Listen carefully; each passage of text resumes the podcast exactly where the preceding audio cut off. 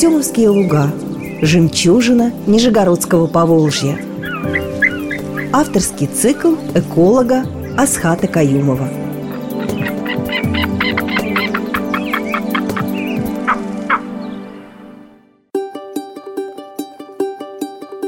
Здравствуйте, уважаемые радиослушатели!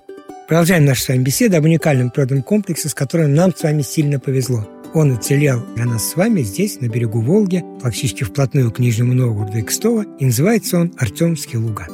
Территория, которая богата природными условиями, где маленькие пойменные водоемы, где луговые участки между ними, где на возвышенностях дубравы, где такой вот очень разнообразный природный ландшафт, и в этом ландшафте, естественно, большое количество самых разных видов. И сегодня мы поговорим об одном из обитателей этих лугов, и не только этих лугов на самом деле, потому что этот обитатель попадет нам на многих водоемах. Мало того, если мы с вами будем внимательно себя вести, то даже на некоторых водоемах в Нижнем Новгороде этот обитатель у нас с вами тоже есть. Нельзя сказать, что он массовый. Это не чайка, это не кряква, которая сейчас практически на каждой более-менее крупной луже. Но это тоже водоплавающая птица, и называется она лысуха. Или, как принято в некоторых как бы, местах называть лыська или лысена. По-разному ее зовут. Лысуха – это крупная птица. Она размером вот примерно сутку. Для тех, кто э, в городах посещает пруды и водоемы, наверное, сейчас уже легко представить себе, как выглядит по размеру утка. Вот лысуха по размеру близка к такой вот средней утке. Это крупный обитатель водоемов. Что интересно для этой птицы? Почему она называется лысуха? Да? Потому что птица такая равномерно черного цвета. У нее только белая полоса, она очень маленькая и хорошо ее видно только в полете, идет по крылу, а все остальное такое равномерно черное. Но клюв, особенно у основания, и дальше лоб, яркое такое белое пятно, как бы залысина. На лбу такая, пролысинка такая. И эта птица, так сказать, ее сразу видно. То есть она вот выплывает из кустов, и белое яркое пятно на лбу трудно с кем-то спутать. Из-за этой лысины на лбу ее прозвали, собственно, лысуха такая большая белая лысина, она практически в пол головы.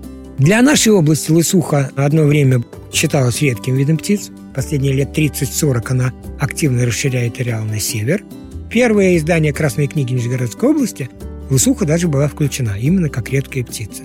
Но потом 10 лет исследований ее численности по области показали, что ареал расширяется, численность растет, угрозы для вида никакой нет, да, и поэтому следующее издание Красной книги, которое сейчас действует, Лысуху убрали из Красной книги, оставили только, так сказать, ее в качестве приложения, что за ней надо наблюдать. Подтверждать, действительно, численность продолжает расти, и с видом все благополучно. Обитает она э, во многих водоемах, как я уже говорил, если мы с вами в Нижнем Новгороде к некоторым озерам подойдем и будем тихие, спокойные и внимательны. Там, скажем, на Мещерском озере Лысуха наблюдается, она там живет, да? На озерах на Щелковском хуторе Лысуха живет – Живет она, в принципе, на всех крупных озерах, где ее не сильно беспокоит. Если у этих озер много вокруг зарослей, потому что это важно, важно, чтобы были густые заросли тростника, камыша, рогоза, ситника, что там еще может быть, ежеголовника, то есть чтобы были укрытия, где, а, спрятаться от врага, потому что хищник может подлететь сверху и, и мало не покажется, да, какой-нибудь орлан белохвост прилетит сверху, схватит и унесет поэтому надо всегда быть готовым спрятаться в э, заросли. А во-вторых, лысуха в этих зарослях не просто живет, она там размножается.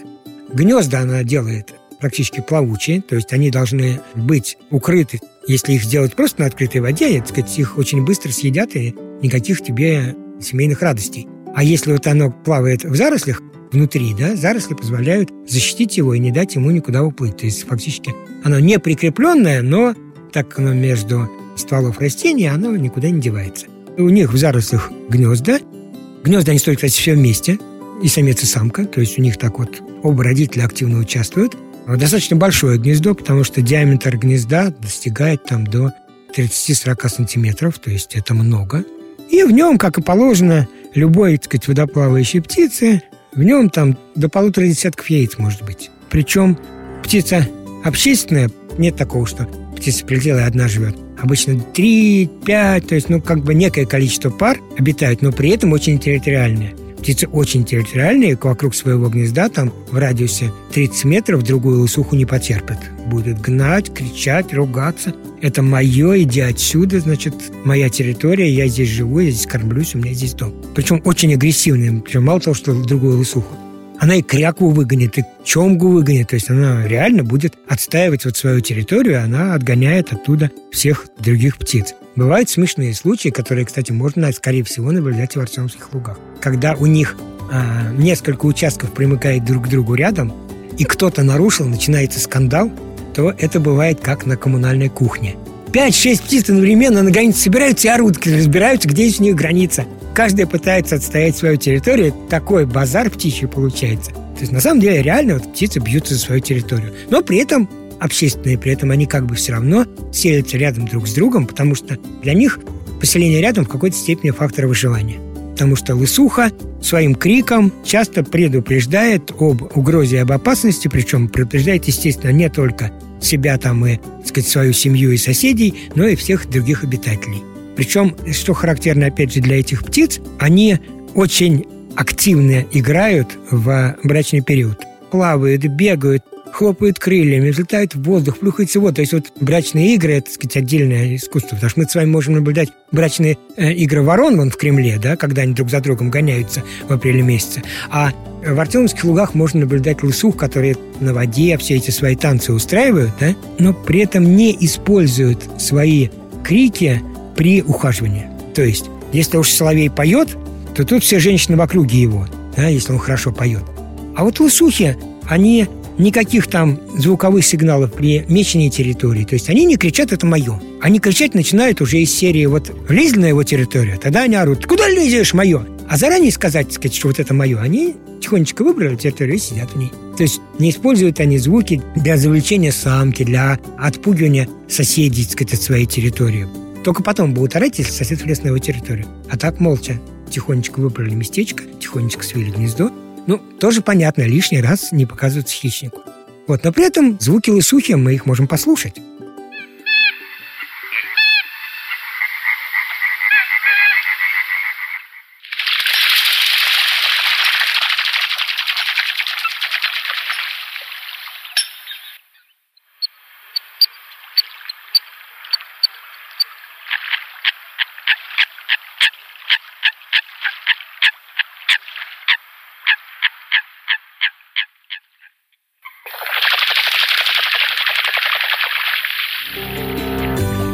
То есть, на самом деле, крик громкий, крик звонкий, слышно далеко, поэтому слухом многими другими видами используется как датчик, потому что на этот зычный голос все реагируют, что какая-то опасность. Потому что просто так лысуха не поет, как я уже сказал. Она или ругается с соседями, или увидела врага и предупредила. К осени лысухи, как это не грустно, собираются в стаю и улетают в Африку что характерно для лысухи, в отличие от, сказать, многих других птиц, эта птица, ну, нельзя сказать, что круглая вегетарианка, да? Нельзя, так сказать, ее обвинить в таких ужасных вещах для птицы, да? Но основа ее рациона – это растительная пища. То есть, если многие другие водоплавающие активно поедают водных беспозвоночных, самых разных, лысуха тоже ест, но у нее мясная составляющая в рационе, ну, процентов 10. Все остальное – это самые разные растения. И ряску, и рдест, и роголистник, там, и харовые водоросли, она, так сказать, все это с удовольствием ест, она в основном питается растительной пищей. Ну, вот как-то так у нее получается, да? Не очень характерно для водоплавающих птиц, но может, так сказать, и моллюска может скушать, и рыбку может скушать, да? Но это процентов там на 10, а все остальное – травка.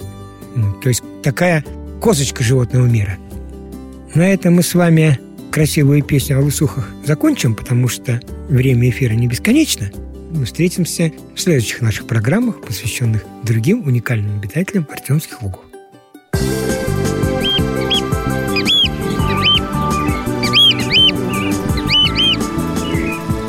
Артемовские луга. Жемчужина Нижегородского Поволжья –